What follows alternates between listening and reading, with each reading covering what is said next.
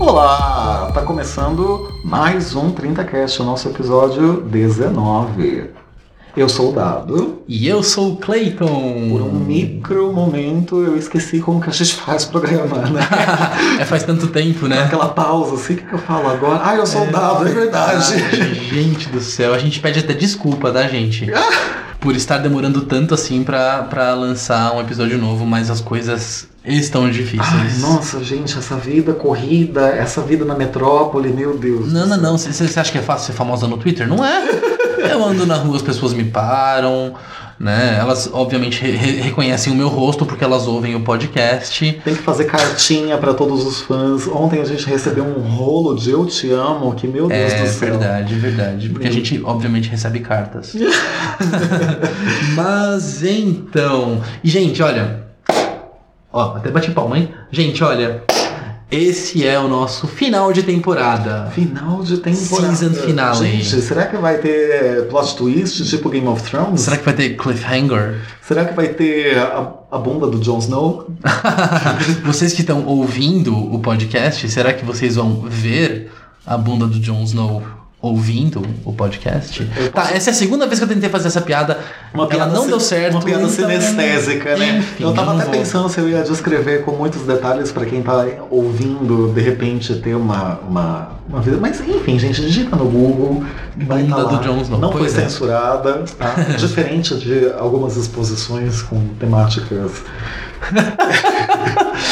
Ai, eu, não, prefiro não. É, prefiro né? não, porque essa semana não está sendo fácil para esses tá temas, uma, então. Tá um 7 a 1 atrás do outro. Um 7 né? a 1 atrás do outro, então a gente não vai nem entrar nesses assuntos porque é para ser um episódio celebrativo, é pra gente é, pensar nessa temporada que a gente teve, só que também falando de alguma coisa. E, e antes da gente entrar no nosso tema, tema, é, eu quero saber uma coisa. Bom, além da gente estar tá meio que terminando essa temporada do 30cast, é, a gente está completando seis meses. São seis meses. Você lembra quando a gente fez um mês, a gente já tava tipo batendo palma? A gente tipo, fez um mês!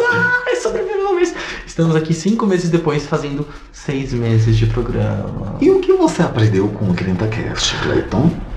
Eu aprendi que fazer podcast não é porque você só senta e fala pro microfone que a coisa é mais fácil do que fazer, sei lá, vídeo, do que fazer qualquer outro projeto na vida. Podcast não é fácil, não é simples, é trabalhoso, demanda tempo, demanda energia, mas, obviamente, é uma experiência que traz um aprendizado muito grande. Eu aprendi a prestar atenção na forma como eu falo. Olha só! E eu, quando eu estiver ouvindo esse episódio, eu vou parar nessa hora, eu vou ouvir um trechinho do primeiro episódio e vou me comparar. então, ou seja, nesses seis meses eu mudei até a forma como eu falo. É sério, dando aula, eu percebo que eu, que eu agora tô mais ciente da forma como eu falo e eu já, eu já meio que controlo melhor, assim, o jeito que eu falo. Tá vendo? Então, assim, se o 30cast não tiver servido para nada. Serviu para alguma coisa. É, para mim. É, né? eu aprendi algumas coisas com os nossos convidados, hein? Ah, não, não, não. Agora, isso eu tava pensando, eu tava, tava falando o que, que eu aprendi fazendo. Fazendo, agora, né? Com, meu Deus do céu, quanta coisa eu aprendi. Bom, eu aprendi que você conhece todo mundo para começar. Hum. Sim, você conhece todo mundo. Porque conversando com o Maurício, teve. Ah, você conhece a pessoa, eu conheço a ah, pessoa. É verdade. Conversando a, com a Luciana. Nossa, Nossa, eu conheço a pessoa. É verdade. É que você. Isso, gente, isso é bastidores, tá? Mas depois que a gente gravou o episódio sobre morar fora e estudar fora, os dois sentaram aqui no sofá de casa e começaram a conversar. Eles descobriram. Ele né, o Dado e a Luciana Fadon, e eles descobriram que eles conhecem, então, eles têm mil e um amigos em comum. A gente trabalhou no mesmo lugar, na mesma época, e a gente tinha uma amiga em comum lá. Então, a gente conhecia a, a, a menina, eu vivia indo para a mesa da menina, e a Luciana sentava do lado. Então, de repente, eu lembrei que, de fato, eu já a conhecia. Eu não sabia, para mim, que eu estava sendo apresentado aqui. é, e, e, e, um lembrou do outro, um lembrou de situações que, que, que, que tinha trocado uma figurinha um com o outro, e foi uma coisa muito curiosa. Teve o Marcel também, com quem eu já tinha trabalhado. Pois é, ou seja, ou seja, você conhece todo mundo. Eu só preciso começar a ganhar dinheiro com isso, né? É, pois é, mas você realmente conhece todo mundo. Mas olha, tanta coisa que eu aprendi. Eu aprendi, eu aprendi que a gente muito facilmente conseguiu sentar com a drag queen favorita de muita gente no Brasil. Ah, é sério? A Malona. Nossa, não, não foi só uma vez que depois que a gente gravou, eu ouvi, tipo, alguém dizendo minha drag favorita, Malona. Sei lá, tipo, lá fora, pff, Alaska Thunderfuck. Aqui no Brasil, Malona.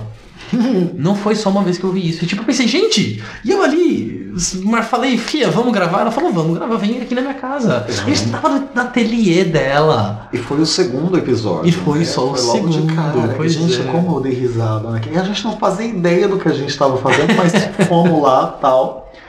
Então, foi muita coisa que eu aprendi, né? E, e eu aprendi também que a gente tem um privilégio e uma sorte de ser, abre aspas, bem relacionado. E quando eu digo, digo e quando digo bem relacionado, o que eu quero dizer é conhecer gente de, de, de tantas. De, de, de tantas walks of life.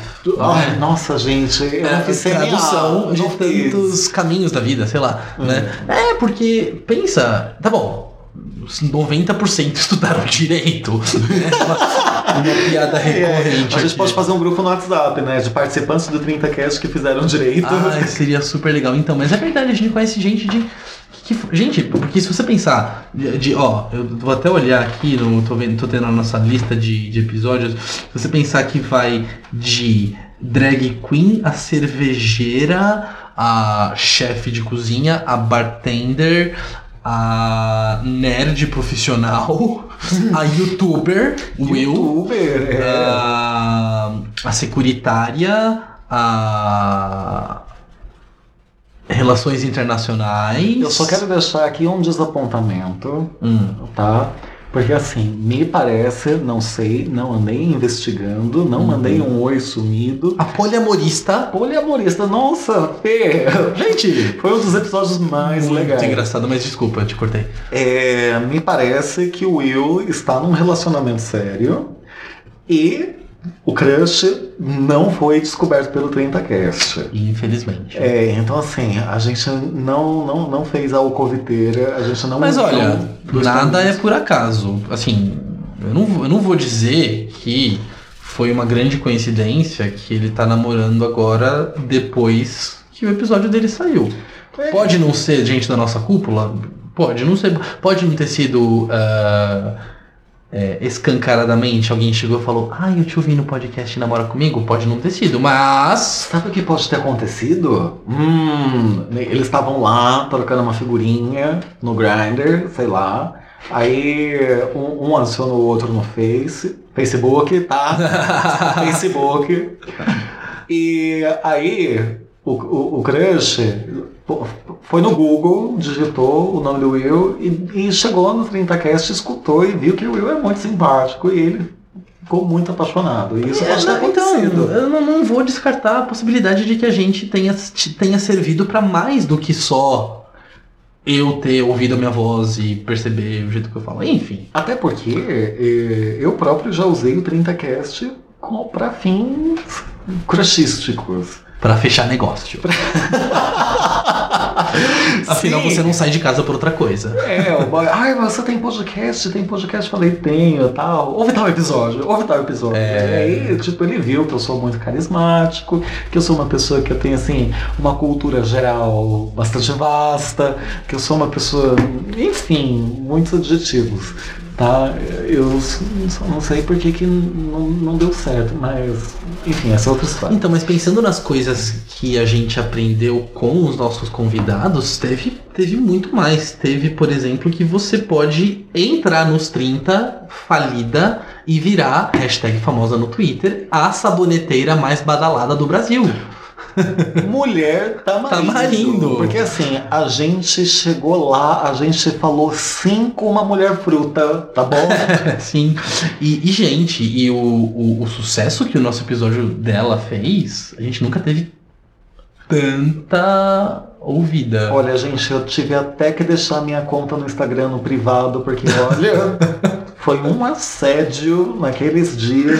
Inclusive eu descobri que ficar falando Clayton com AY.kr não faz a menor diferença. Eu não ganhei é, seguidores novos no Instagram. Não, mentira. Tipo, assim, sei lá, o episódio sai na sexta. Sexta de tarde e até o final de semana, volta e meia aparece um tipo, puf, ah, é o barulhinho? Que, é- que, é- Puf. Ah, sim. Seguidor novo. Aí eu, ah, eu não sei quem é essa pessoa. Deve ter ouvido no, no, no Cast. um beijo para todos os meus seguidores. Pois é. E a gente não pode esquecer também os episódios que foram Just Between Us, Squirrel Friends. Ou com, com gente muito próxima, né? As meninas, a Marina e a Mariana, Sim. a dupla sertaneja que ainda não é uma dupla sertaneja Marina que você mais respeita. Inclusive, o 30cast fez história ao ter uma convidada que estava fazendo 30 anos no dia Naquele mesmo dia. Pois é, chupa essa manga. Pois é. Bom, isso traz a gente hum. pro assuntinho da semana Ai, desse episódio, que eu acho que faz todo sentido a gente terminar a temporada falando disso, porque é um, um, um, um, final de ciclo, é fechar uma porta e abrir outra, né? Então a gente está aqui uma janela, terminando repente, a nossa escapar. então a gente está aqui terminando uma temporada eu, e, e, e alguém aqui que está olhando para este microfone, porque você sabe que a gente fala olhando para o microfone, né? Igual eu tô fazendo agora. Alguém, algum desses dois que está olhando para esse microfone, recentemente fechou um ciclo aí na vida e eu acho que a gente vai falar disso e vai ser super legal se a gente falar disso. É, ele tá falando de fechar um ciclo, mas a gente não tá se referindo a terminar de pagar as parcelas do cartão C&A, tá? Não é isso. que ciclo que é esse? É, sair dos 20. Sair dos Tema 20. do programa de hoje. Sair da casa dos 20. Essa é a primeira vez que eu te vejo depois que você é um Balzaca. que não é só mulher que é balzaquiana, não. Na última vez que estávamos sentados nessa mesa, tinha três pessoas. Do, uma na casa dos 20 e dois na casa dos 30. Bom, um deles continua na casa dos 30, que sou eu. O outro saiu da casa dos 30, foi pra casa dos 40, o Carrasco, e foi tipo uma passagem de bastão, né? Porque agora temos você aqui que tá na Casa dos 30. Inclusive, Carrasco, um beijo. Muito obrigado mais uma vez por ter participado do nosso podcast. O episódio mais cheio de shade da história do, do 30cast. Não, e, e era um falando em cima do outro, assim, eu tava num fogo cruzado, eu tava me sentindo aquela pessoa no filme de Bang Bang que teve a infelicidade de andar ali no na ruazinha onde fica o salão, onde fica o, o xerife e tal. You took a walk You took a walk in the wild side. Você tava on the wild side mesmo. Mas enfim, então vamos falar então de. E, e, olha, hoje decidimos fazer uma coisa diferente. Hum. Nesta primavera. Ah, não, a gente não entrou. Não, não, quando o episódio sair, a gente já vai entrar na primavera sim. Não, não entrou ainda, já entrou, não foi? Não, ó. É... Mas hoje que o episódio está no ar, já entramos na primavera sim. É, é sei lá. Porque gente. a primavera entra no dia 22 de setembro, 21. Ai, sei lá, mas sexta-feira já vai estar. Tá. Já é primavera. Meu amor, já. Eu pensei na mesma coisa. Ai, meu Deus, como, como a gente é tiozão. Meu então, Deus, esse dia é... chegou, nós somos tiozão. Nesta primavera decidimos fazer algo diferente porque parece que o jogo virou, não é mesmo? Aquele que fica aqui fazendo a Marília Gabriela com os nossos convidados, vai ser a pessoa que vai responder perguntinhas hoje, porque eu vou meio que entrevistar ele. Não, gente, falando sério, o que, ah, o que eu... Me pergunta um medo, um medo. Um medo, é, um, um herói, uma, uma, um, um, ai, sei lá, não lembro mais. Você sabe é da, da Ludmilla, do um medo? Ah, Já a melhor resposta ever, a Marília Gabriela, um medo. Ela, ai, cair de moto e me ralar toda. É um medo! Obviamente Sim, medo. pertinente, né? é que, sei lá, você fala assim, ai, sei lá. Você pensa uma coisa muito filosófica e é. tal, e ela, ai, sei lá, barata. Tá, então, ó, da, do topo da sua cabeça agora, ai, nossa, um medo. Eu não funciono assim. um medo. De virar, virar um velho ranzinza.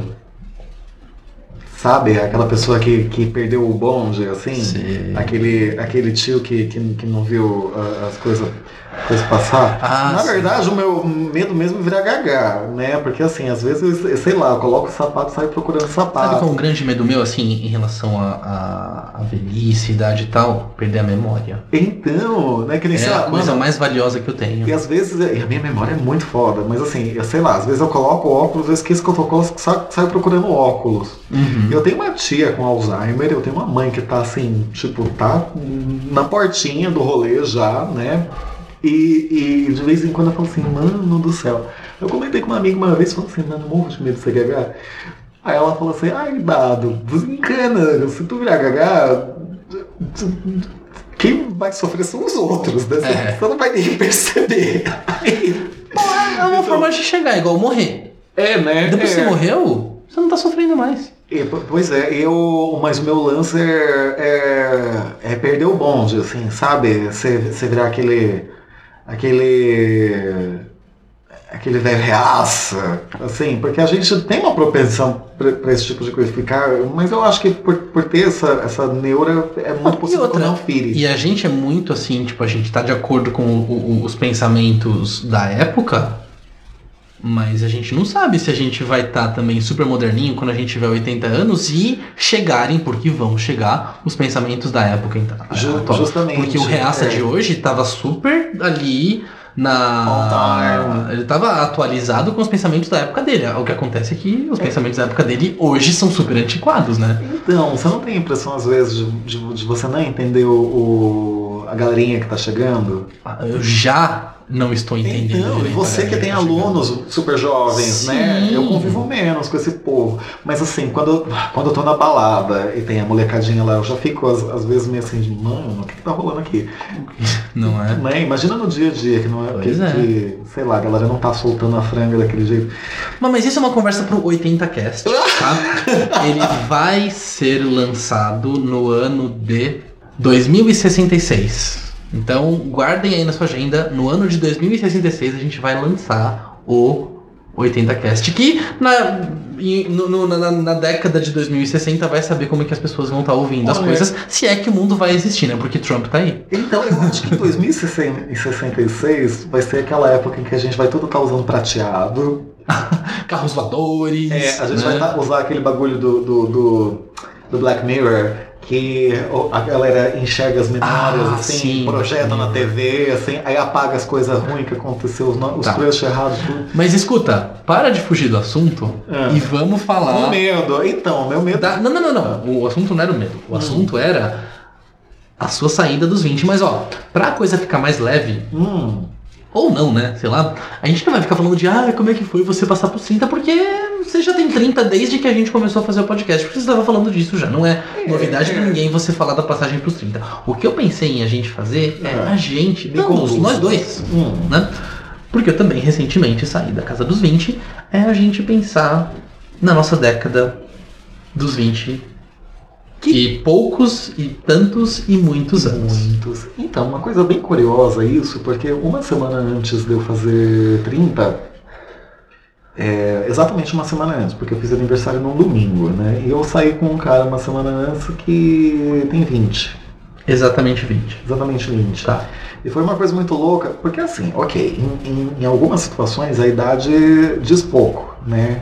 Que nem, é, sei lá, um amigo meu que tinha aí um certo hábito de, de prospectar gente no- no- no- em aplicativo para fazer um homenagem com o namorado dele.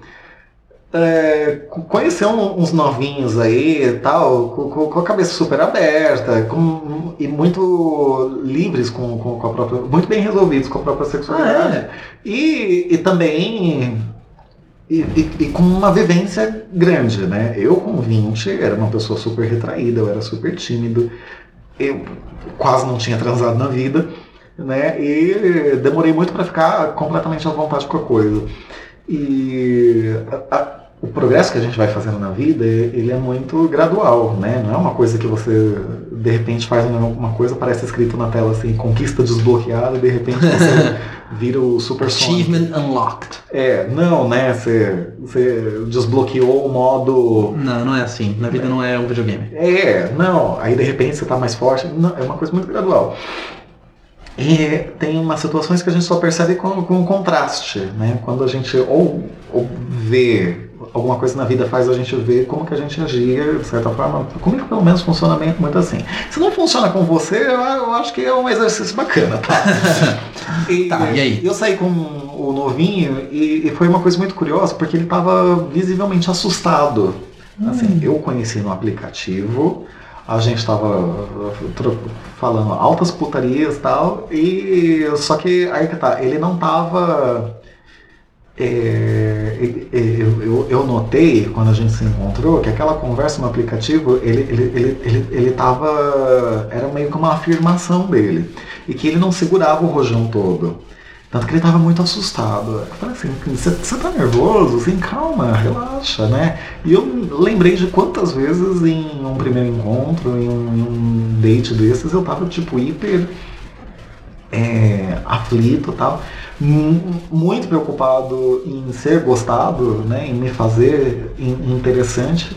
E, e hoje acontece justamente o contrário. Quando eu vou encontrar com alguém, é lógico que eu quero parecer interessante, só que eu, eu não quero me fingir de interessante. Uhum. Eu quero que a pessoa veja que eu sou interessante como que eu sou.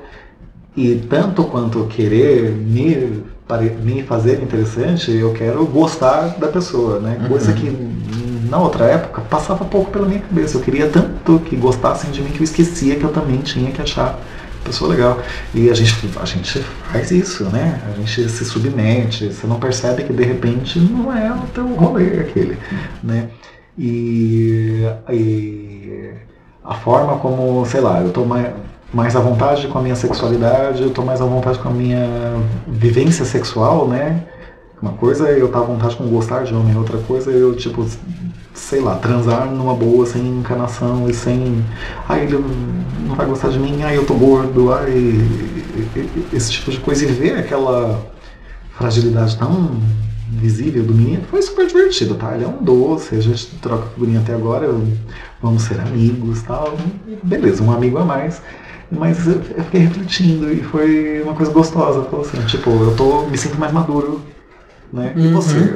Não, antes de eu falar de mim, é, é. se você ouvinte tava ouvindo ele falar isso agora e viu a Carrie Bradshaw lá escrevendo no diário dela, você não foi o único, tá? Você não foi o único. Isso também aconteceu comigo. Uh, eu, é. eu acho que eu acho que em vez de eu. O que eu tava pensando era, na verdade, ir pra, pra, pra minha casa dos 20 ali, tipo, por partes. Hum. Eu vou propor isso para você também. Tá. Então vamos lá. Igual o, o Carrasco fez, um, mais ou menos igual, né? Porque ele foi lá e, e, e, falou da casa dele dos 30. Eu acho que a gente devia ir aos poucos ali e começo dos 20, meio dos 20 fim dos 20. Hum. Então vamos começar com o começo dos 20. Você perguntou para mim, então eu começo a falar é. do meu começo dos 20. Gente, o meu começo dos 20 foi ao mesmo tempo um sonho de entrar na casa dos 20 e um pesadelo. Hum. Por quê? Bom, vamos lá. 2006, eu fiz 20 anos. Eu tava ainda, tipo, começando a trabalhar. Eu tava, tipo, ainda. Eu entrei na faculdade, eu tinha 20 anos quando entrei na faculdade. Então é muita coisa nova. E, tipo, gente, era. É sério, um, um sonho atrás de outro ali. Um sonho atrás de outro. Entrei na faculdade e. Quando eu tinha 21 anos, eu fui fazer intercâmbio. E foi tudo muito, tipo, na minha vida naquela época, né? Foi tudo muito legal, foi tudo muito bonito. Ah, então você vai pra fora, aí você tá morando fora, ai que legal. Você vê, tá... viu neve, passou um Natal com viu neve. neve. Ai, tudo mas, isso. Mas a gente é jeca, né? A gente é muito jeca. Gente, não. A coisa mais jeca, uma das coisas mais jecas que eu já vi na minha vida foi no primeiro dia que eu tava lá. Isso foi. Eu, eu pisei nos Estados Unidos pela primeira vez na minha vida, dia 11 de dezembro. Hum no norte dos Estados Unidos. Eu tava em Chicago. Inverno. É. E foi tipo, só que assim, Chicago, que foi onde eu aterrisei, não, não neva. Não neva, pelo menos no começo de dezembro, não neva muito. Uh, mas a gente pegou um trem que tava indo para Wisconsin, que é onde eu tava indo morar. Aí, o trem, o trem fez uma parada e tipo, e assim, aquele trem tava cheio de brasileiro intercambista. que era o trem que tava indo ali pra cidadezinha onde eu tava indo morar. O trem. A galera olhou pra fora e viu neve. Ah, tem neve. Todo mundo, todo esse bando de brasileiros saiu do trem só pra colocar a mão na neve. Isso, cara. A- aquelas cenas da família Buscapé não, não, não são nada perto disso. Uma, jequice que não tem tamanho. Mas enfim, é tudo. Então, mas aí que tá, assim, ao mesmo tempo em que. aí eu, eu acho que a passagem do tempo. É, ao mesmo tempo em que. é, eu, eu, eu acho algumas coisas meio jecas. Você tem uma coisa que ao longo do tempo eu fui. Ficando em paz comigo mesmo, é que tipo assim, beleza, sabe? Porque tem algumas experiências que ninguém vai ver no nosso, no nosso lugar, sabe? Uhum. Então, assim, é, que é a coisa do. é, isso é pra minha idade, que a gente comentou outro Uhum. dia no episódio sonoro. Sim. E, tipo assim, foda-se, deixa eu ser jeca, sabe? É, eu não tava, eu não tava nem aí quando eu tava É, jeca. então, e, Imagina. e- e não se reprima, né? A, É. a Macy Gray tem uma, uma música que eu gosto muito que é Sexual Revolution, que ela, ok, ela tá falando num contexto sexual. Hum. Mas tem uma frase que eu acho muito legal, ela fala assim, There are so many things that I would like to try, got to do them before I die. Há tantas coisas que eu gostaria de experimentar e eu devo fazê-las antes de morrer. Essa foi a sua tradução de hoje. Tá precisando do professor de inglês? Ah, por favor, nossa, call me maybe, pelo amor de Deus. Mas então, igual eu falei, então tava, tava tudo muito bonito, mas só que assim, aí já vem os, alguns ônus, por exemplo, tipo, eu tava lá pra trabalhar, o dinheiro que eu, levei, que eu levei acabou antes de eu receber o meu primeiro pagamento, Uau. então eu já percebi, tipo, ah, se adulto é isso e tal, mas ainda assim, tipo, uma coisinha ou outra. Nesse meio tempo, aceitei a minha própria sexu- sexualidade, que é uma coisa que acontece com muita gente que vai morar fora, e não é só gente LGBT, não. Assim, é muita gente, tipo, que, que tá ali no, no- no- sendo um, um- um jovem adulto, e porque assim, tá longe de casa, tá longe dos pais, tá longe de qualquer um que vai te olhar e vai te julgar, e a pessoa acaba vivendo a, a sexualidade dela, e isso aconteceu comigo. Não só sexualidade, né? Mas eu acho que a personalidade de uma forma geral. Sim. né? É porque pra gente a sexualidade é uma coisa muito marcante. Mas traços seus, né? Você saber é, o que você faz por si próprio e o que você faz pela inércia da, da tua família, né? do- do- Uhum. das ordens, enfim, do Pois que é. vão pensar, etc. né? Isso aconteceu comigo, até porque eu voltei desse meu intercâmbio sem a menor dúvida de que não dava pra escapar. Hum. Eu tô no Vale mesmo. Sou do Vale mesmo. Live life after love. Sim, eu tava ne- nessa mesmo e tal. É. E Uma aí me apaixonei. E aí eu comecei. ah, pela primeira vez eu falei. Eu falei a frase. Estou namorando. Olha, Foi tudo muito bonito. eu demorei pra falar essa frase, Foi tudo muito bonito. Só que aí veio, no meio do meu sonho, um grande pesadelo. Minha mãe ficou doente e eu perdi minha mãe. Ah, e foi durante a viagem? Ti- Não, não, não, não, não. Ela ficou que eu falei que eu voltei. Ah, tá. Voltei em março, em junho ela ficou doente e em dezembro ela se foi. Então, tipo, foi isso, isso é tudo muito rápido pra quem tá vivendo um sonho, É, é, né? De fazer a faculdade de sonhos, de ter voltado de intercâmbio, de estar vendo a vida com outros olhos, de estar se apaixonando, de estar começando a namorar. E aí acontece isso. hum, Então eu tive que amadurecer ali o que eu não tinha amadurecido, porque eu- hoje eu sei que aos 22 anos eu não tava com a maturidade que uma pessoa que tem 22 anos é pra ter. Ah, eu acho isso tão relativo. É relativo. É. Tá bom, é relativo, verdade. E aí o que, que eu resolvi fazer? Hum, Eu resolvi fugir. E eu fui morar junto com o meu então namorado, nosso ouvinte, Luciano. é sério? Sim, fui, fui morar com ele lá no sul. Sei. E isso tava ali no começo dos meus 20. Ah, né, eu tinha 22, fiz 23 anos quando eu tava morando lá em Porto Alegre, ainda é começo dos 20. E ah, assumi uma responsabilidade que muita gente, hoje aos 22, 23 anos, não, não tá nem pensando em fazer, que é abre aspas e bota muitas aspas nisso, casar, fecha aspas, fecha muitas aspas, porque pra- eu, eu, eu sou tradicional e eu acho que pra casar he puts a ring on it, né? Mas enfim, eu tava ali assumindo aquela responsabilidade, eu não tinha a menor ah, é, como fala? Noção. Maturidade Tá. pra, pra assumir, né? E esse foi o meu começo dos 20, viver sonhos e tipo, pá, choques de realidade que ditaram não só o resto dos meus 20, como também o resto da minha vida, né? Porque você só, você só perde a mãe uma vez na vida. É. Então. E esses foram os começos dos meus 20. Hum. Os começos, que horror. Não corta isso. Esse foi o começo dos meus 20, porque eu tenho que aprender ainda a falar direito. e você? É para poucos. e, e, me fala aí do começo dos seus 20, dos seus 20, 21, 22. Uma coisa curiosa, eu, eu, eu comecei a trabalhar bem cedo, né? Porque eu fiz é, bom, eu sou um menino do ABC, né? Então é muito comum a galera ir, ir fazer, sei lá, Senai e parar numa metalúrgica. Nossa, né? super! Nossa, essa é a vida de um, uh, sei lá, pós-adolescente no ABC, de muitos, na verdade. Então, e assim, eu entrei no Senai com 15 anos, né? Ah. Então, é porque o, o, o curso de aprendizagem, o clássico, né? O carro-chefe do Senai é nessa época que você faz. Você faz a prova lá, entra e tal. E o meu pai trabalhava na Ford.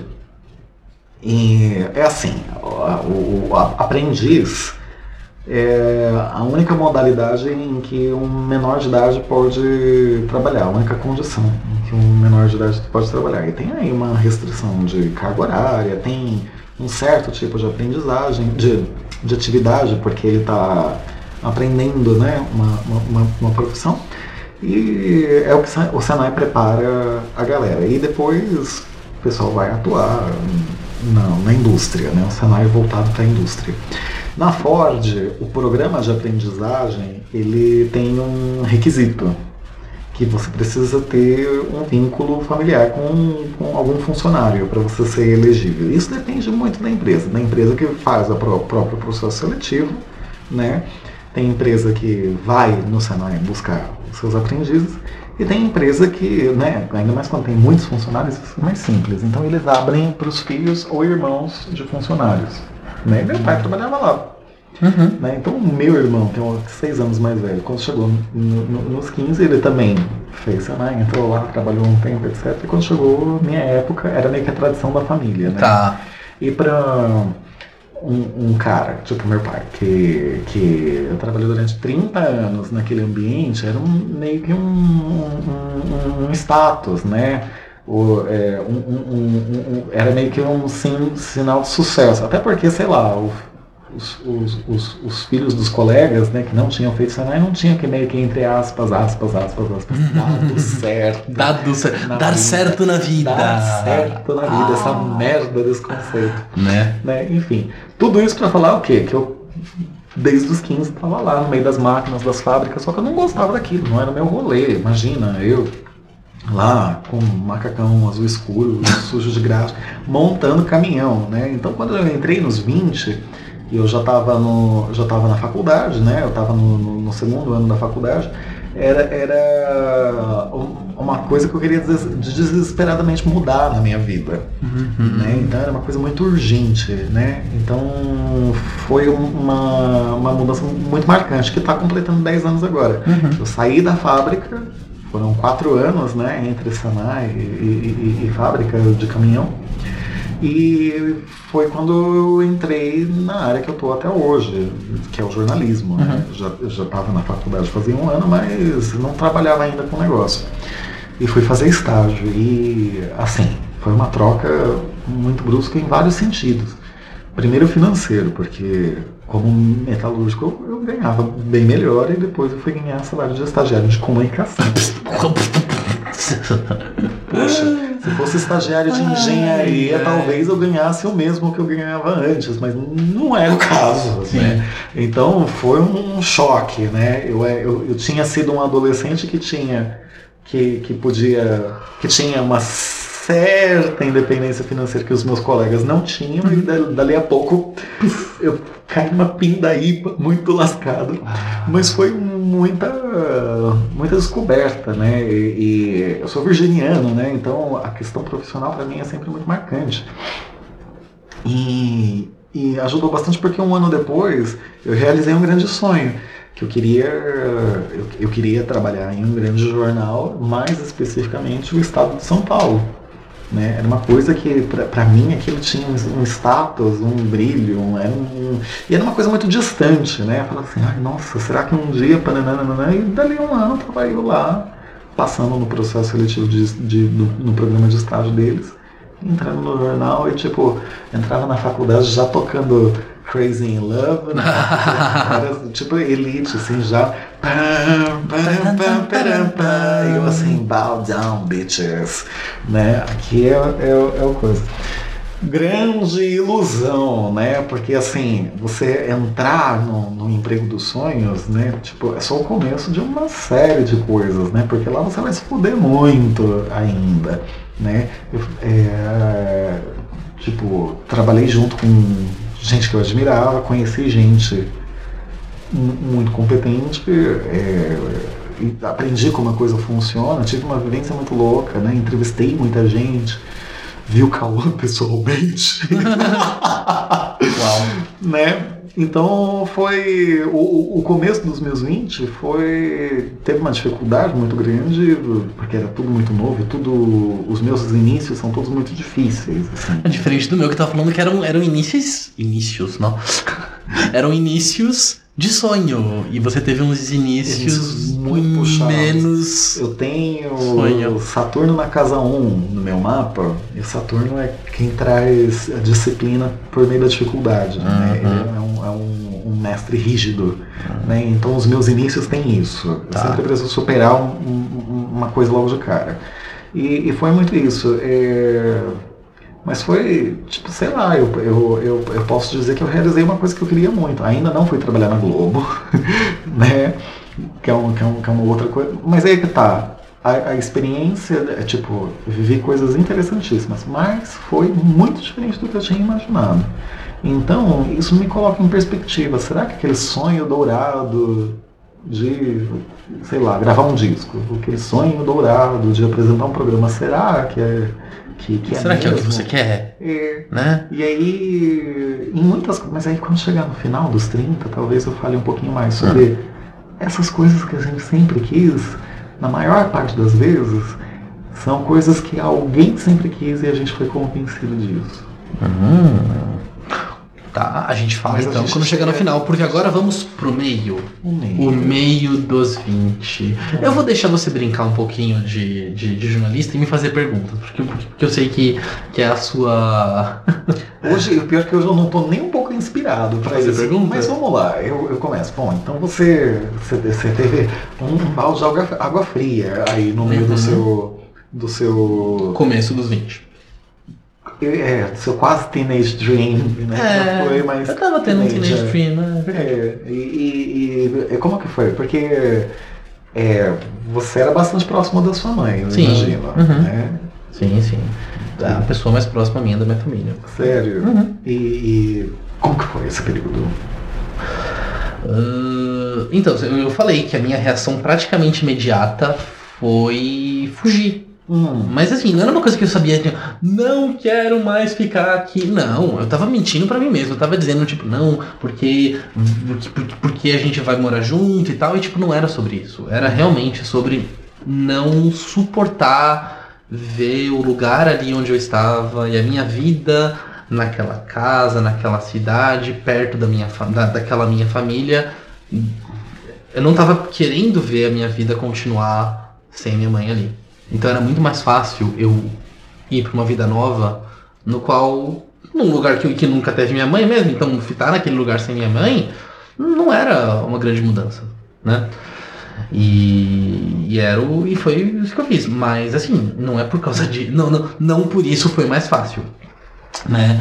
Mas para falar a verdade, eu acho que eu, eu, eu segui minha vida hum, hum, até que bem para uma pessoa jovem que perdeu a mãe né? Tá bom, eu não era uma criança de 5 anos, eu não era nem uma criança de 10, nem adolescente, eu já era um adulto de 22. Mas ainda assim, é muito mais jovem do que você espera perder a mãe na sua vida. É, né? A gente só sai da adolescência no fim da pós-graduação. então, assim, 22. eu nunca vou sair, então. Não me fala muita coisa, sabe? ah, pois é, mas eu acho que eu até que reagi bem e segui a vida bem, até porque, tipo, não foi nada muito inesperado. Ela passou seis meses doente, no final a gente já estava bastante é, avisado. Foi uma coisa rápida, né? né? Seis meses é um pouco rápido. Assim, sim, é rápido. Não é rápido. Mas enfim, então eu tive que seguir ali a minha vida, só que eu coloquei essa, essa coisa de que eu tinha que ir pra longe Hum. E eu acabei voltando. Né? Eu acabei voltando e indo morar com meu pai. Hum. O que não tava nos meus planos. Até porque você. é, a sua, o seu retorno foi por conta de problemas no relacionamento. Ah, sim, porque, igual eu falei, eu não tava. não tinha maturidade pra. assim, pra assumir essa coisa de morar junto com, com um namorado, que é o que muita gente chama de abre aspas, casar, Casar. fecha aspas, né? Mas então aquilo, tipo, não acabou não, não dando certo, não só o relacionamento, como também a vida ali a dois debaixo do mesmo teto, e eu pensei, bom, então eu vou voltar pra São Paulo, e acabou que eu caí de paraquedas na casa do meu pai. Me diz uma coisa, é, você. Como é que ele chama? O, o rapaz? O meu ex? É. Luciano. O Luciano, que você escuta a minha voz aí tal, você já deve ser um pouco Ele fica bravo quando a gente fica. Quando a gente começou a ficar assim, uma semana lançando, uma semana sem. Sério? Sim. Ah, Luciano, me adiciona, eu sou tão legal, vamos se aproximar. É, e diz uma coisa, vocês, tipo assim, bom, pra ele estar ouvindo o podcast até hoje, eu imagino que vocês tenham um, um, um- um bom contato, um, contato a gente voltou a ter. pelo menos civilizado, né? Sim, O sim, que é uma sim. certa maturidade, né? É, porque, porque isso só pode acontecer depois que os dois amadureceram isso, né? Mas. Vocês fizeram uma DR pós-término pra chegar nesse ponto? Né, teve uma. Vixe, foi, foi complicado. O Luciano tá ouvindo, ele, ele, ele, ele tá concordando, foi complicado. Mas é porque envolvia um monte de questões que pra gente ali na época, até depois daquele término, não estavam exatamente bem resolvidas ainda. Então foi um pouco difícil pros dois olhar pra vida um do outro sem o outro, né? Então foi um, a gente meio que teve que ficar um tempo sem sem proximidade mesmo. Normal, né? Ah, gente, é, é o fim de todo. é É a história de todo fim de relacionamento, né? É, imagina, você acha que Fátima Bernardes e William Bonner estão todos, tipo, amiguinhos, um ouvindo o podcast do outro hoje? Não estão. Pra mim, que assim, eu, eu, eu, entendi essa, essa, essa, o, o processo, assim, vocês brigaram e depois vocês se reconciliaram e, tipo, não, não e, e- perceberam que a relação que vocês pre- precisavam ter um com o outro era de outro tipo. Vocês Uhum. continuaram amigos, vocês não eram amigos antes, vocês eram É, namorados, sim. né? É, mas eu tenho pra mim que quando a coisa é muito natural, assim, tipo, um olha pra cara do outro e fala assim, ai, a gente é mais amigo, né? Uhum. Gente- é porque não tinha o, o, o, o- fogo ali, talvez. Fogo, É, é verdade. Ou Sabe? talvez nunca teve, ou talvez não tinha mais apenas. Eita, e aí no a coisa aí começo. pronto, vai cada um pra um canto, porque eu acho assim, tipo, sei lá, Sim, sim. Mas ó, mas é a hora de falar do meio dos 20. meio dos 20. Porque Hum. Aí então eu, Aí você foi eu já morar tava com ali fazendo pai. 24 anos e foi quando, que foi exatamente o que aconteceu no meio dos meus 20, que foi tipo, trabalhar de verdade. Hum. Quando eu falo trabalhar de verdade, que tipo, ó, eu, eu tinha feito estágio antes, dava lá em- minhas aulas de inglês, mas eram lugares pequenos e tal. Mas aí logo depois que eu voltei pra São Paulo, eu comecei. Eu, São Paulo Estado, porque eu tava morando em São Bernardo ainda. Fui chamado pra trabalhar em uma grande escola de inglês. Não vou falar nome por dois motivos. Não tá patrocinando e eu não quero que ninguém faça aula lá. Então, mas é uma grande eh, escola de inglês que você que tá ouvindo a gente com certeza já viu Merchan. Aí, é... então, né, fui chamado para trabalhar nessa escola e era aqui na, na capital. Eu tava morando em São Bernardo, Hum. então era tipo duas horas de viagem para chegar, para dar a minha primeira aula às sete da manhã. Eu passava o dia inteiro no centro de São Paulo, dando aula, não dando aula e tal. E foi tipo, fui descobrir São Paulo capital e tipo, saber aquilo, assim, é a confirmação daquilo que eu já sabia desde que eu era criança e vim aqui pela primeira vez. Eu amo esse lugar. Então eu descobri que eu amo São Paulo. é, e eu amava trabalhar lá. E tipo, e dali foi um pulo eu começar a pegar aluno particular. Então eu ia do centro, ia pra Paulista. Gente, quando- não, a primeira vez que eu dei aula pro meu aluno particular na Paulista, que foi a primeira vez que eu tava falando. Não, é, gente, eu estou trabalhando na Paulista. Eu estou de fato trabalhando. Que, de novo, porque quem, quem tá ouvindo já deve ter percebido que eu sou muito, tipo, deslumbrado com novidades. Né? Então eu tava deslumbrado com a faculdade, eu tava deslumbrado depois com trabalhar Ah, na Paulista. Quando eu comecei a andar na Paulista também tinha, era jeca. Jeca! Jeca. É igual Fala o, dela. o Jeca que, que cinco anos antes estava ali pegando neve na mão e falando, ah, tá com neve na mão. É, Era o Jeca de. coisa tipo assim, Ai, eu estou trabalhando na Paulista. tu sai do metrô Brigadeiro, aí na tua cabeça tá assim. Concrete jungle where dreams are made of. Mesmo que não fosse em New York. Mas e tipo, ainda tava da- daqueles Ah, que saem, e isso pode acontecer com gente aqui de São Paulo mesmo ou de fora de São Paulo. Ainda tava na, na, na fase de sair do metrô na Paulista e não saber qual é o lado. Nossa. Qual, qual que é o lado paulista, qual é o lado Pra onde vai Consolação e qual é o pra onde vai lado pro- paraíso. Então, mano, mas isso, isso só foi resolver um dia desses, tá? Demorou Ah, muito. Não, comigo foi tipo. Já faz um tempo já que eu sei. Assim, você tá na estação, você sabe pra que lado você vai pra sair, pra, pra, pra andar pra lado tal e pra andar pra lado tal. Nossa, eu sempre eu parava na primeira banca de jornal que eu via, fazia a seguinte pergunta pro jornaleiro. Pra que lado é o MASP? Ah, sim. É, é um dos, é um dos nortes da Paulista, né? pra que lado é, o MASP? Verdade.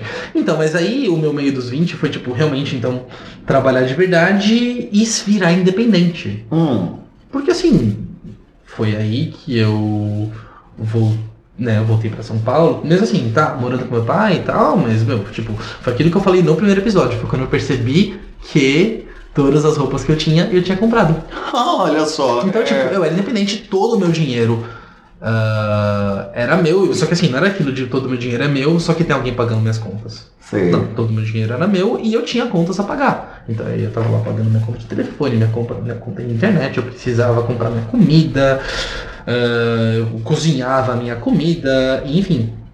E, e isso foi o meu meio dos 20, que às vezes chega mais cedo para as pessoas e às vezes aos 30 e poucos ainda não chegou, que é tipo ser independente, né? Então esse pra mim foi o, o grande marco no meio dos 20. Ser independente.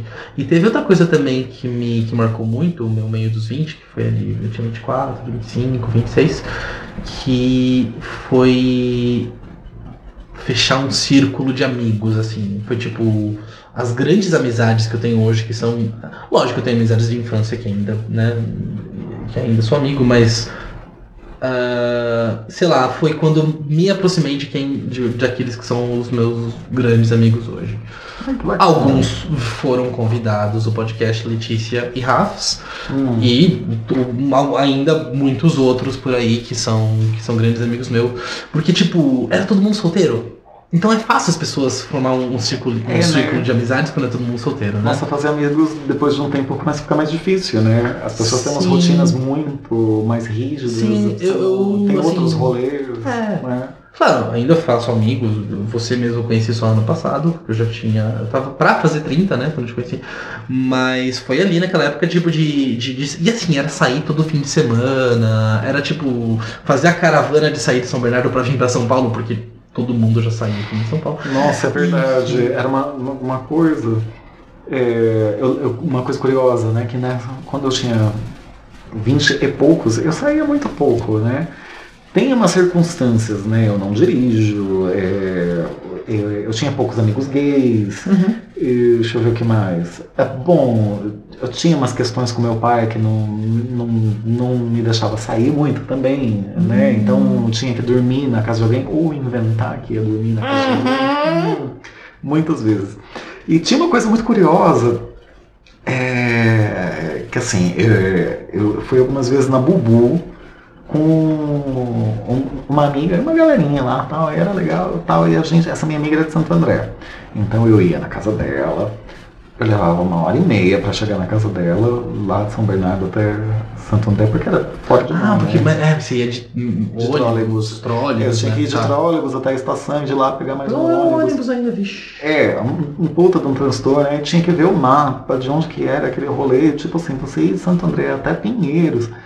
É, era assim, era um, era um raid, assim, era uma aventura enorme, ninguém sabia direito para onde estava indo, e a gente ia lá para aquele lugar esquisito com um monte de gente que você não era familiarizado e tal. Aí beleza. É, eu demorei, eu não ia muito pra balada, eu comecei mais pra balada no, no fim dos 20 Uhum. né? era uma coisa, era tanto eu em contato com o desconhecido, né, no, no, nesse come, começo, meio dos 20, como também um, aquela, aquele, aquele ineditismo, né, aquela coisa do você tá dando um passo, você tá, era um crescimento pessoal, né, por assim uhum. dizer.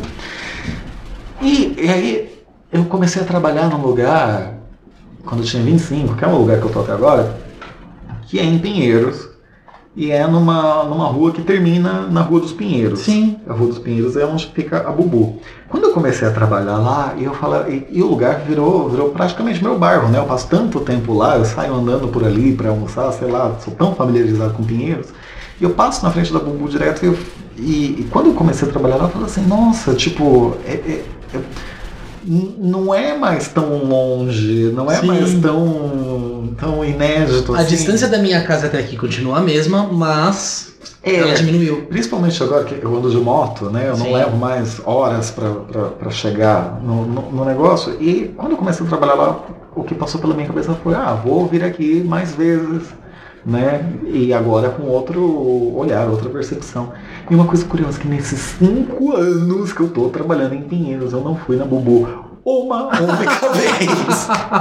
De tudo que a coisa virou corriqueira. Não é diferente. Não é, não é mais. Outras experiências ficaram diferentes, uhum. né?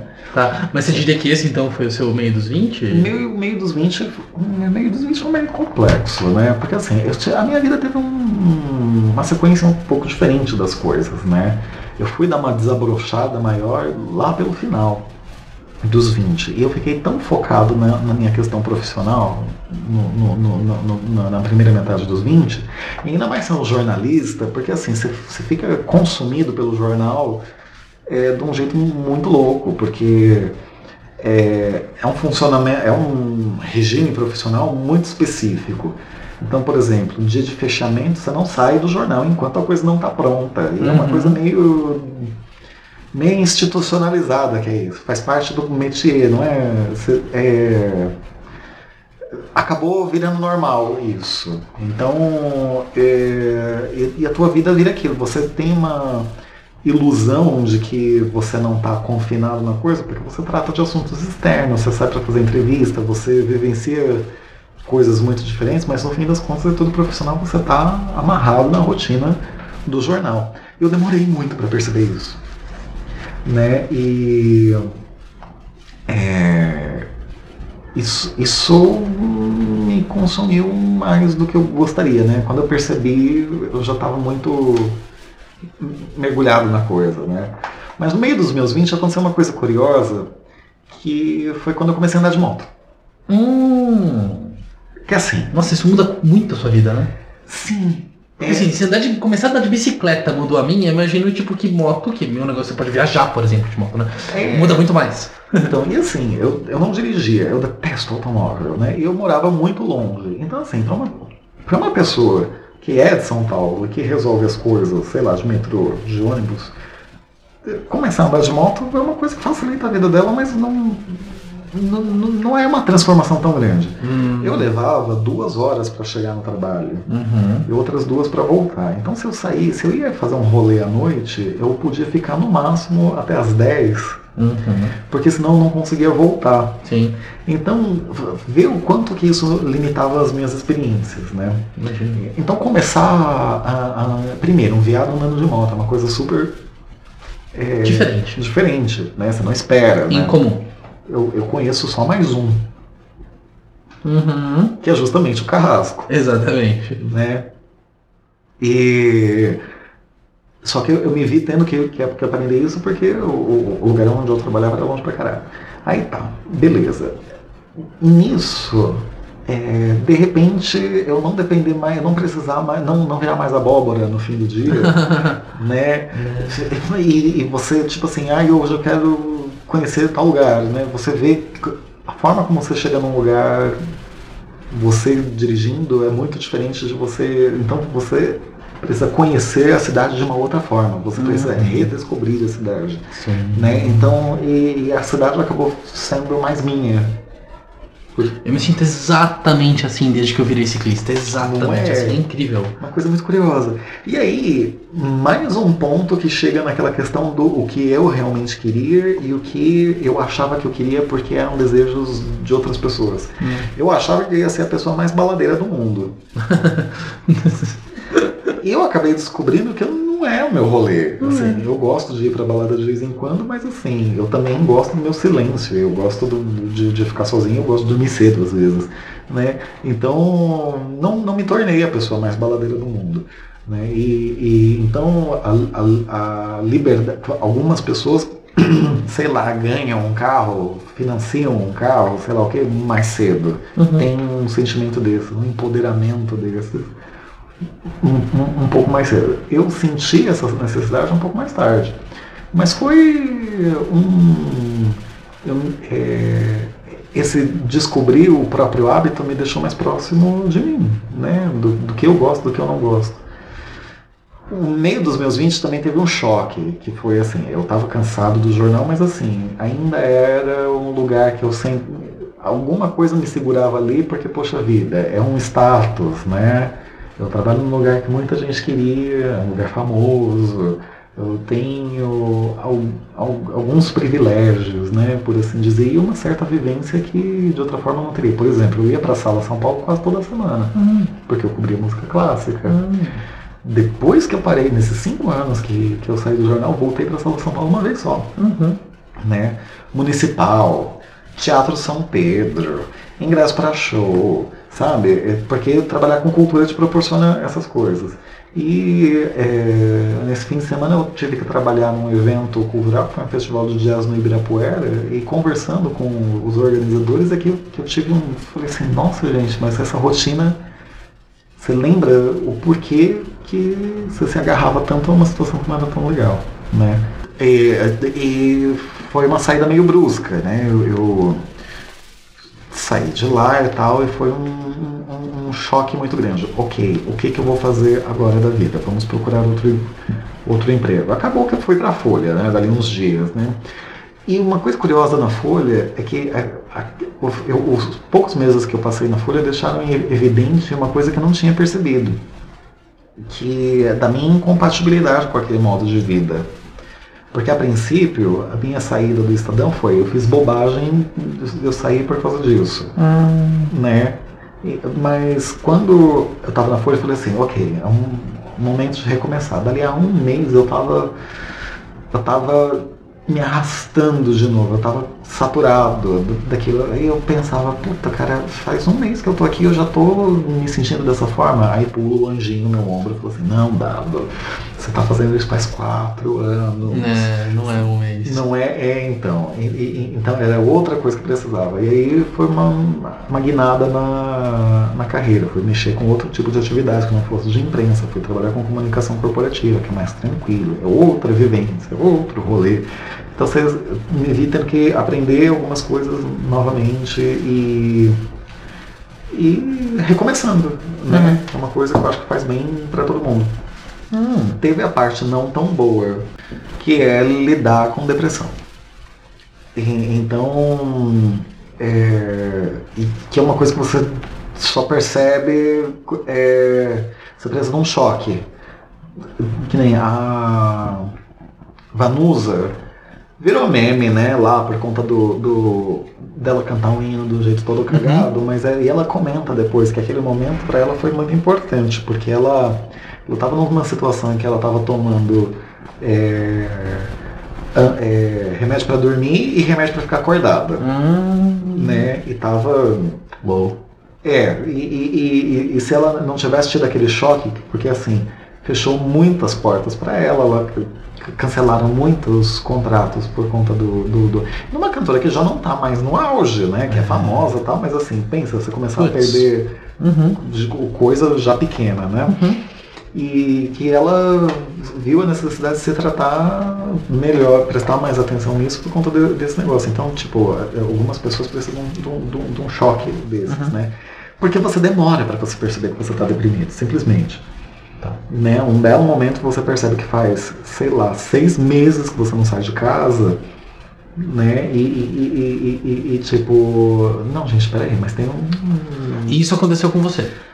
Sim, sim. Eu não sei, eu não marquei quanto tempo foi. Tá, mas você percebeu que é, você já estava deprimido faz um tempo. É, é, é uma coisa que você sempre só percebe depois de. de... E é uma coisa curiosa, porque as, as, pessoas acham que uma pessoa deprimida ela é deprimida o tempo inteiro. E não, não é. Não, é assim não. Sabe, você tá lá dando risada, você faz piada, etc, etc. Só que aí é, de repente você não quer fazer nada porque você não tem energia, simplesmente. Né? Uhum. Não, enfim, é, é uma coisa muito louca. E como que eu percebi que, que, que fazia, eu fiquei simplesmente quatro anos sem pisar numa balada. Ah, tá. Né, porque eu tinha um bloqueio, eu tinha uma coisa, eu, me sentia exposto, era, era uma, uma coisa tensa demais. E eu tinha uns ataques assim de, de, de ansiedade, eu ficava meio em pânico em me sentir exposto em público, né? Uhum. E foi. Qual que foi meu choque, assim? Foi a uh, RuPaul. Ah! é, a, a, em 2014, se não me engano, que o RuPaul demorou pra bombar aqui porque não passava, simplesmente, né? Não, porque não tava na Netflix. O que bombou o RuPaul aqui foi. Foi Netflix. Foi Netflix, é. Então, quando o que aconteceu o quê? 2013, 13, eu acho. É. É. Quando entrou no Netflix já tinha algumas temporadas, né? Acho que tinha umas 4, 5, sei lá. E aí, bombou aqui, todo mundo começou a adorar o RuPaul e tal, e aí começaram a trazer drag queens estrangeiras pra. Ah, sim, as que tinham participado do, do programa, né? É. Qual foi a sua primeira que você foi? A Jujubi. Ah! Que foi- Estávamos na mesma festa, então.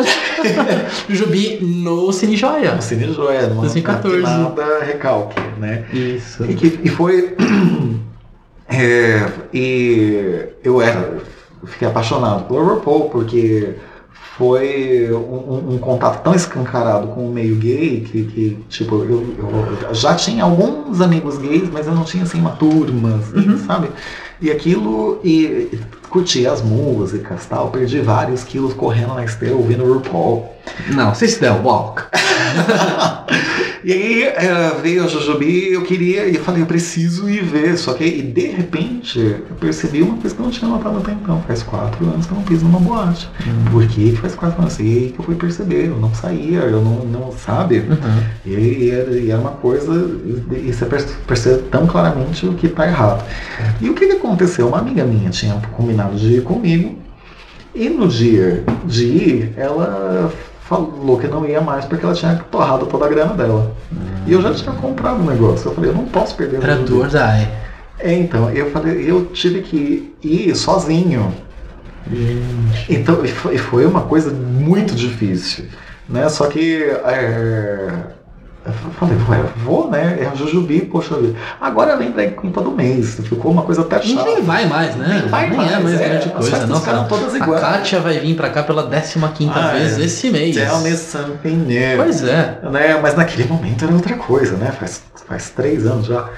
E aí, ah, eu, eu lembro que eu fui e assim, a coisa toda levou 10 minutos. O meu pânico todo na hora que eu cheguei na porta da balada, até o, o, o- eu me senti completamente à vontade, foi assim, foi um.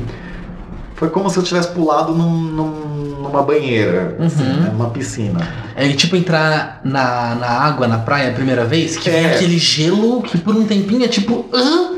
Mas quando você viu, você já tá lá. Mas depois foi uma coisa. É, então, e aí, é, que, em, em dois minutos na pista, você percebe o quê? Ninguém tá ligando. Sabe? Simplesmente. E eu fiquei à vontade lá com a coisa toda. É, tem muita gente que só se diverte se bebe, Uhum. né? E, e naquela situação seria muito fácil eu de- tentar recorrer a isso. Eu não bebo porque eu não gosto, não é porque eu Você de tenho- fato não bebe. é, não é que é nenhum moralismo envolvido no Sim, sim, sim. negócio, nem nada. É porque eu não gosto mesmo. E ali, é, fiquei super... E a- aquela comunhão, na hora que começava a tocar o RuPaul, todo mundo cantando É uma junto, comunhão. né? Todo mundo... ah, eu cantando lá, como é que é? Cover Girl. Put the, put the bass in your walk. É, É, todo mundo cantando junto, assim, porque né, uma festa de, de drag queen do RuPaul toca muito RuPaul. O show foi super sem graça. Foi. Ela é, ela é divertida, Jujubi, ah, tá, mas assim, tipo, ela sobe, faz umas gracinhas lá, fala meia dúzia de bordão do, do programa depois. né? Então, o, o, o meio dos meus 20, tipo, teve, teve essas duas coisas. Teve Uhum. essa minha guinada brusca profissional e teve esse buraco, simplesmente. Sim, Né? tá. Por conta do, do, do- do negócio. E depois, o- é, depois tem a redenção gloriosa. A gente tá entrando no final dos, dos, dos 20. É, e aí vamos lá. E a gente vai falar do final dos 20, então. Eu tava aqui pensando o que que eu vou falar do final dos meus 20, que é tipo, vamos dizer assim, os 27, 28, 29 anos. Mas o que aconteceu no final dos meus 20, que tá acontecendo agora, que foi entrar no relacionamento sério mais duradouro que eu já tive na vida, que né, eu continuo nele ainda, mas tipo, mas não é só isso. Eu não posso falar que não, o final dos 20 foi namorar, sério e tal. Não, mas tipo, e por que que aconteceu? Por que que finalmente estive em um relacionamento, estou ainda, que tá dando certo há quase 4 anos? Vem sim um certo amadurecimento que eu não tive nos meus outros relacionamentos que eu tinha tido antes, mas também eu acho que é porque eu amadureci a minha relação comigo mesmo. Hum, Que é o que Isso é costuma poético, acontecer, né? mas não é verdade? é. Que é uma coisa que cos- costuma acontecer ali nas pessoas que, ou, sei lá, estão entrando nos 30, estão no final dos 20, o tal do retorno de Saturno e tal. Mas, e de fato foi, mas não pensa você que, tipo, isso já está resolvido. Porque eu Hum. ainda estou trabalhando na minha relação comigo mesmo, que eu acho que a gente passa muito tempo, desde que a gente percebe que a gente tem que ah, trabalhar na relação consigo mesmo até você pensar, hum, minha relação comigo já meio que tá resolvida e tal. Mas eu acho que foi isso, porque eu tenho, eu tenho certeza que tantas relações que eu tive, não só românticas, mas com, com amigos, com família e tal, elas às vezes não davam muito certo porque a mim, porque eu não sabia, não, não lidava bem com comigo mesmo. E tem momentos hoje que eu ainda não me lido bem comigo mesmo. Mas nossa, I've come a long way. I've come a long, long way. E então acho que o final dos meus 20 foi isso, junto de Hum, eu ter me mudado, saído da casa do meu pai e ter vindo morar na capital, né? Ter vindo morar em São Paulo. Isso foi também grande parte do- dos meus 20, porque hoje eu moro aqui no apartamento onde a gente tá aqui, é onde eu moro com o João, mas eu havia morado em três outros lugares nessa cidade antes Ai, gente, que teve até o, o, o namorado da sua amiga crente. Isso, Nossa, sim, que eu fui. trágico. Não, não, não, não. Foram duas coisas. Foi o namorado da fulana, que é, Não, aquilo não é que amiga. é abusiva, eu achava que era amiga, né? Que é tipo. Bom, pra você que tá ouvindo, é bem rápido. Fui morar com uma amiga, daí depois de um tempo eu descubro que o namorado dela ah, tá, tipo.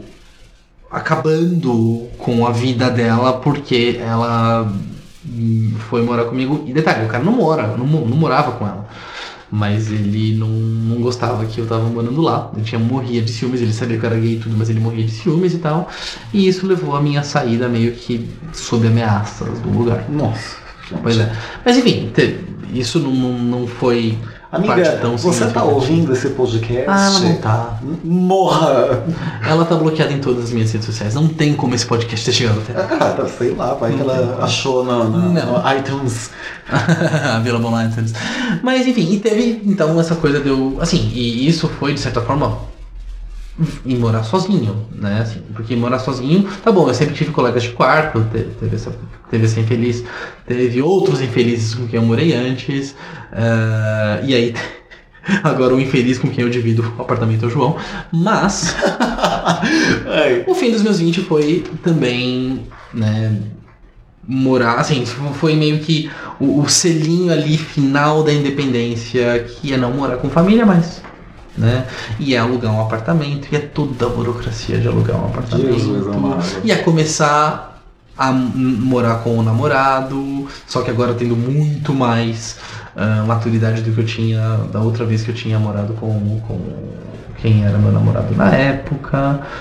E, e acho que esse foi o final dos meus 20, assim, bem resumidamente, foi isso e a última coisa que eu fiz antes de fazer 30 anos, no, no, no último dia em que eu tinha 29 anos, que foi dia 20, que foi dia 14 de agosto de 2016, ou seja, antes do dia 15, a última coisa que eu fiz foi beber cachaça. eu falava, não, porque eu tinha feito uma viagem de beber, beber cachaça, que eu tinha ido, a gente tinha ido pro Festival da Cachaça em Paraty. Hum. Que, gente, vão, todo mês de agosto, durante um fim de semana, tem o Festival da Cachaça de Paraty. Caso você seja uma pessoa diferente do meu co-host, que, que, que, goste de bebida, vá. Vá, você não vai se arrepender. É maravilhoso. E sim, a gente voltou no domingo, que era dia 14, que a gente trouxe umas cachaças, eu bebi e, fui, e foi uma das duas únicas vezes que eu me lembro que eu não fiquei até a meia-noite esperando. A outra foi quando eu fiz 25 anos. Porque, porque a cachaça tinha batido já. Não, né? é que eu simplesmente não me importava. Eu falei, não vou esperar a meia-noite chegar. Eu vou pra cama.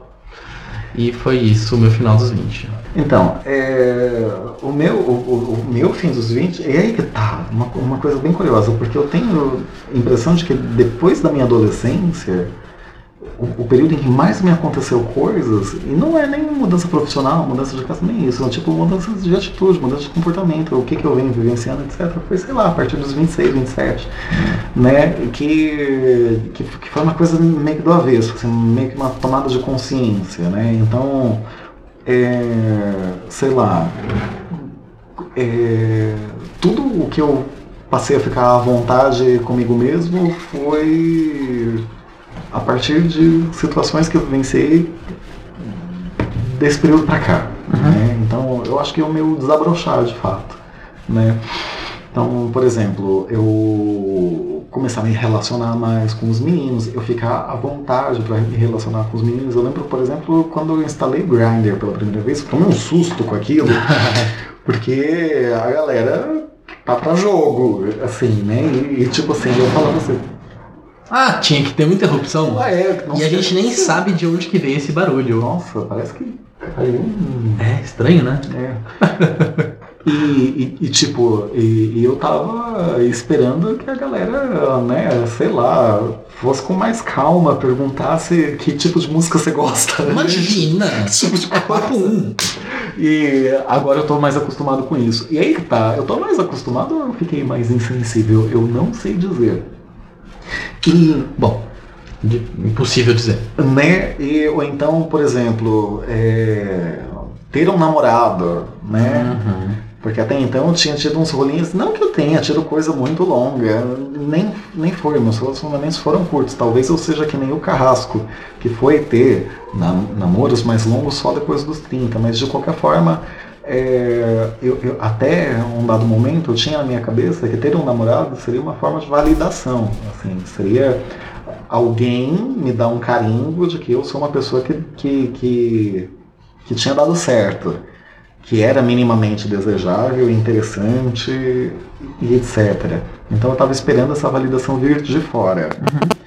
Depois que eu tive essa validação, por momentos muito breves, agora, mais perto dos 30, é, é, era uma coisa que não estava sendo tão importante mais, porque, tipo, eu acho que é importante eu me dar esta validação. Uhum. Né? Uhum. Então, que, que é uma tomada de segurança, né? Mais, um, uma tomada de consciência, né? Do, do de, de si mesmo. Deixa eu ver o que mais de se curtir mais uhum. também, né? A relação consigo mesmo aí, ó. É, porque é, o, eu, eu em, em outros momentos é, eu ficava muito aflito com a minha solidão. Eu tava em outra vibe e tal, né? Tipo, agora eu consigo me divertir com ela. Então eu não tenho a impressão de que a minha solidão é um sinal de fracasso. Ah, isso aconteceu no meu final de 20 também né? Tipo, ai, eu não tenho amigos, ai, ninguém me ama, ai, eu não. Sabe? E mudar a postura em relação a algumas coisas. Eu não sei também, é porque assim, lá no meio dos 20, me relacionar com alguém, transar com alguém, sei lá, ter qualquer. Era uma coisa meio rara, então por isso era muito preciosa, né? Uhum. Então, tipo assim, nossa, eu preciso namorar com alguém, eu preciso. Depois que eu vivenciei algumas dessas coisas, e em alguns momentos eu vi que não era muito meu rolê, né? Que nem, puta cara, eu não tô mais esperando Príncipe Encantado. Tipo, eu não acredito nisso. E eu não acreditar nisso não é nem, ah, eu fiquei tão decepcionado que eu desisti. Não, você só caiu na realidade. E também, tipo, de, é, de onde que vem essa ideia, sabe? Por que, que alguém precisa me completar? Por que, que é, eu preciso esperar que alguém resolva o que o está desarrumado na minha vida? Isso está errado. É, uma, é uma expectativa tão injusta diante de, de outra pessoa que é, é, um, é, um, é um modelo nascido para dar errado, sabe? Uhum. E tipo, eu sou cheio de manias e eu gosto muito de cada uma delas. Então, sabe? E, e, e tem outra coisa que eu acabei descobrindo, né? Hum.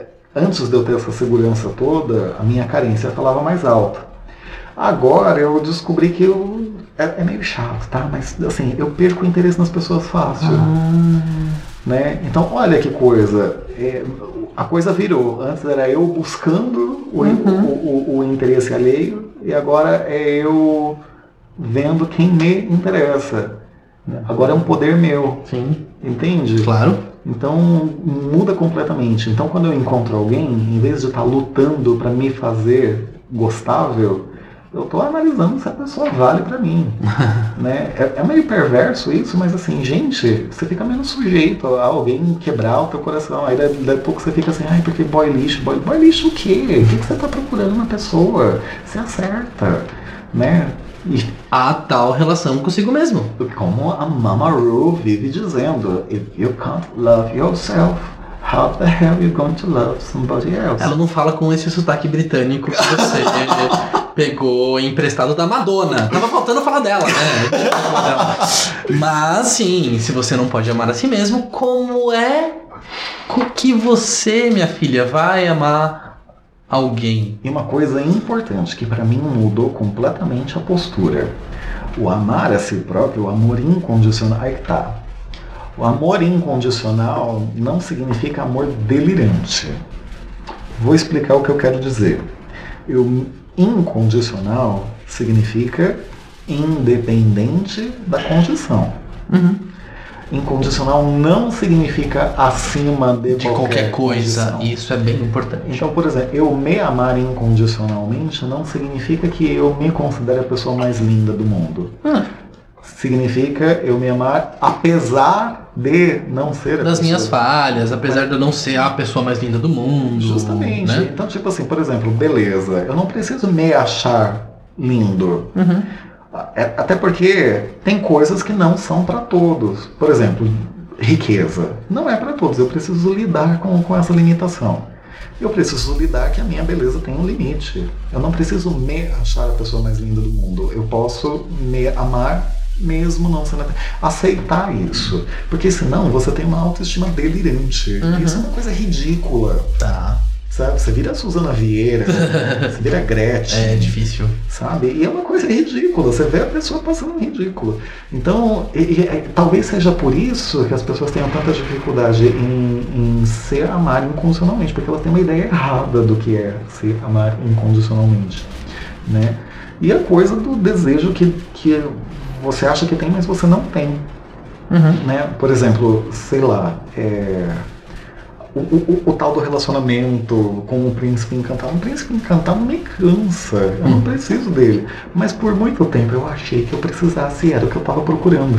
Ah, mas você e o resto da humanidade, né? Então, mas aí tem muita gente que não percebe que não é. Você pode procurar o príncipe encantado, contanto que você tenha consciência de que você está fazendo isso. Agora, quando a gente quer uma coisa que as pessoas querem no nosso lugar, Hum, aí é outra coisa. e que a gente foi convencido disso porque o teu pai te ensinou, porque a tua mãe te ensinou, e você não parou para pensar que não é o que você quer, sabe? E aí eu, eu acho que isso muda tanto. Então eu chego no- no- no- nos 30, eh, eh, vai parecer muito delirante o que eu vou falar, mas assim, eu sinto que eu nunca tive com a cabeça tão no lugar. É uma coisa muito louca. E eu, eu, eu tenho uma, eu, tô, eu chego aqui com uma segurança nas coisas que, que, que, que, eu, que eu sei que me fazem bem, que não fazem bem. E aí que tá. Minha vida tá maravilhosa? Não tá. Tem uma caralhada de, de coisas que eu queria aperfeiçoar, que eu acho que não tão legais, gente que eu não gostaria de ver, gente que eu gostaria de ver, gente que a coisa tá mal resolvida e que eu queria resolver de outro jeito. Tem os crushes que, né, aí, banana, mas assim, eu acho que lidar com as frustrações faz parte da coisa, então eu não sei. Eu, é, o mundo. Como é aquela música da Peach? O mundo tá acabando e estarei dançando. Um negócio assim. Eu não sei. Não, não, não, é uma rápida, ideia. Procurei, gente. Deve ser bonita. Quer dizer, é bonita. Deve é ser bonita. isso que ela fala. Deve ser isso que ela, deve ser isso que ela fala. E eu, e eu não sei, eu tô em paz comigo mesmo. Tem dia que eu acordo estressado, querendo matar um? Tem. Hoje eu quase fiz isso algumas vezes. Mas aí, sei lá.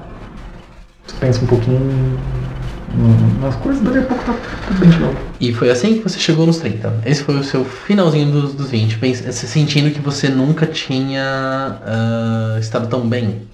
É. Né? É. Okay. Sabe, tipo, um, um, um senso. É.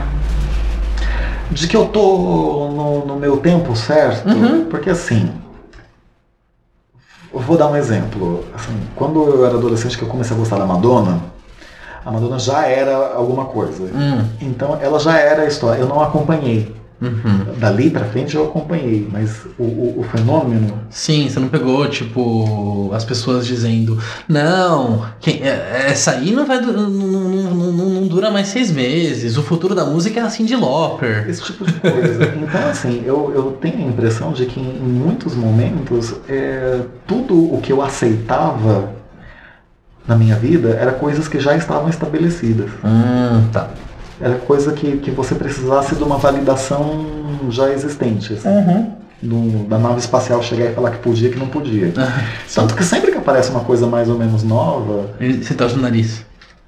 Hoje não. Hum. Mas assim, é uma coisa meio que geral. Por exemplo, a, a Anitta agora é mais ou menos respeitada. Mas até um tempo desse você não avaliava se, se, se, se, se tinha potencial, se não tinha potencial. Você, o, o sine qua non era você falar que, que era você colocar a barreira, uhum. né? Sim.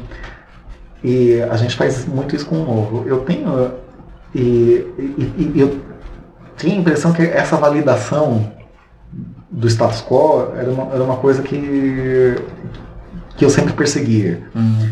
né? Então, por exemplo, é, eu gostava muito de MPB na época da faculdade, porque uhum. MPB tinha um status de ser uma coisa refinada, sofisticada, etc.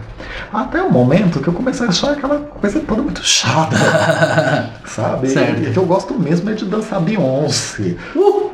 Sim, andar, andar assim, ouvindo mentalmente o começo de Crazy in Love. Tipo, sendo muito diva.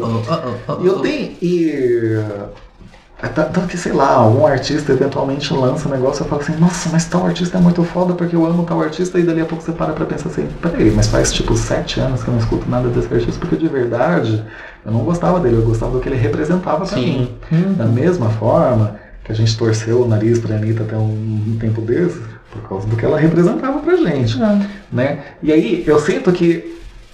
É, que eu chegar aos 30, eu chegar nessa, nessa, nesse meu momento, é eu chegar no meu, no meu tempo. Uhum. Eu estar tá presente no meu tempo. Então, um exemplo bem besta. Eu fiquei muito emocionado nessa, nesse fim de semana com a galera toda lá no mini palco da Pablo Vittar, uhum. cantando junto, junto com ela. Sim, tinha mais gente no palco no da Pablo do que no palco Mundo.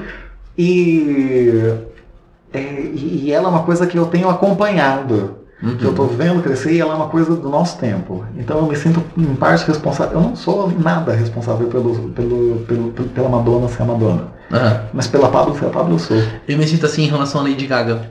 É, é... Que surgiu no meu tempo que, tipo, eu vi surgindo E, sei lá, acompanhei o crescimento, acompanhei o lançamento de cada vídeo e tal.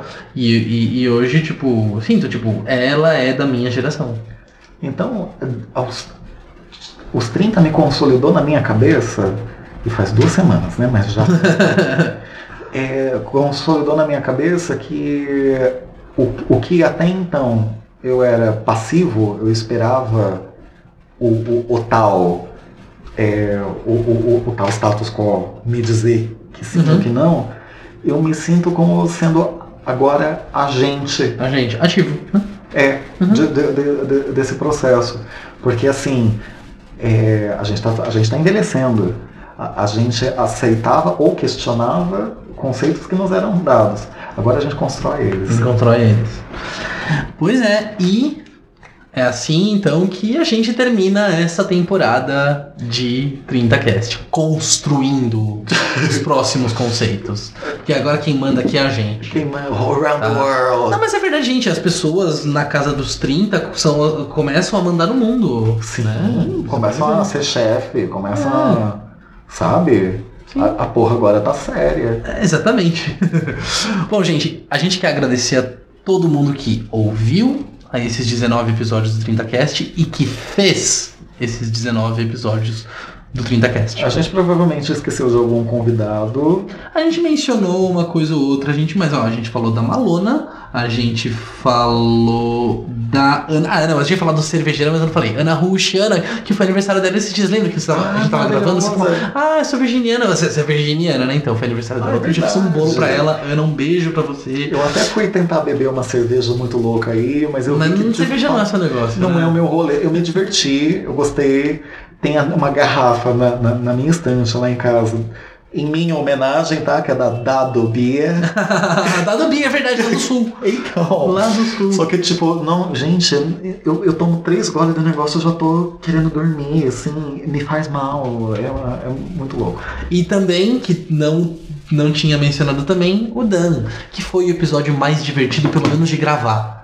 Meu Deus, como foi bom gravar o episódio com o Dan Rolim, foi super mixologista. Não sei o que foi, o que eu mais dei risada. Né? Não, eu. Não, foi divertidíssimo, mas é porque eu entrei naquele, naquele apartamento sóbrio e saí de lá bêbado. Ah, que você bebeu, então ah, pra você foi outra ah, coisa. Não, né? mas não foi, mas é porque realmente o dano é uma entidade. Eu preciso me desculpar você. aqui de novo, Mariana. Desculpa por ter te interrompido tantas, tantas vezes. vezes. Aquele foi bem divertido também. Aquele foi, nossa, Sim, gente. obrigado a todos vocês que fizeram isso com a gente. E a gente. Marcel. Marcel. Quem mais? Vamos tentar. A gente falou todo mundo. Eu acabei de olhar. A gente mencionou todo mundo. O Maurício a, a, Ana, o Marcel, o Rafis. O Rafis, a gente não tinha falado. Não, eu falei, porque quando eu falei dos meus melhores amigos, eu falei ah, é, da Letícia e dele. Né? Letícia também, ouvinte assídua é. do 30cast. Ela também fica brava quando a gente não, não lança episódio. É, né? E olha, um, um amigo nosso agora, né? O Lucas Reis né? Lucas. Ah, você vai falar dos ouvintes, vixe, não dá pra falar de todos. Não dá pra falar de todos, mas é que o Lucas, ele, ele, ele, é fiel. Ele é fiel sabe? demais, ele é fiel. Ele vai lá e curte, ele segue a gente. Se, se, se pá, ele segue as, as, as, dicas que a gente dá. Sim, sim, sim. Ele deve ter ouvido o meu SoundCloud. Ah, possivelmente.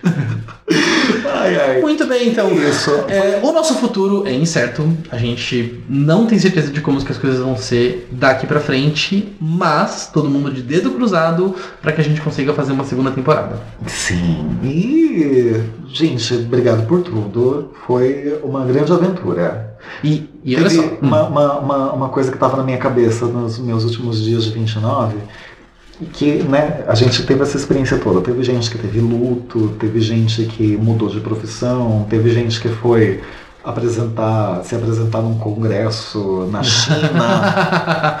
Tem, cada um fez alguma coisa consciente ou não do período, né? É que como a gente estava acompanhando, eu pelo menos, né? O Cleiton não, porque ele já tinha 30. Como estava acompanhando tão de perto uhum. essa, essa contagem regressiva, para mim foi uma coisa muito consciente. Teve gente que fez muitas coisas. Eu fiz um podcast. Ah, olha só! Que coisa, então, verdade. Né? Foi, foi fazer um fui fazer um, um podcast aí, ó. Seu, é, na, naquele episódio de dar, certo, dar, certo aos certo. 30, né? Fez um podcast, pois é. Enfim, gente, obrigado. Como que a gente encontra você nas redes sociais? Olha, no Instagram, dado.carvalho, no SoundCloud é soundcloud.com dado carvalho, tudo junto. E você, Cleiton? Instagram, clayton.kr. E como que escreve esse Cleiton? Ah, obrigado. É com AY. Clayton C-L-A-Y-T-O-N ponto KR. E só pra gente fazer uma brincadeirinha, ó, antes dos 30, é. É. Two Foot Five, documentário da Lady Gaga, Ah, vai estrear esses dias, que né? vai estrear na sexta-feira. Tá eu já bom. vi o trailer, Uhum. super intenso, porque ela é maravilhosa, né? Embora eu goste mais de uma outra, que é depois dos 30, o DVD da Rebel Heart Tour. Então, Da Madonna, que acabou de ser lançado. E ó, pra fechar, fechar muito, muito bem, isso não é uma despedida, isso é uma celebração, que é com a voz dela que vai fechar esse episódio. Beijo. Tchau, tchau. Tchau.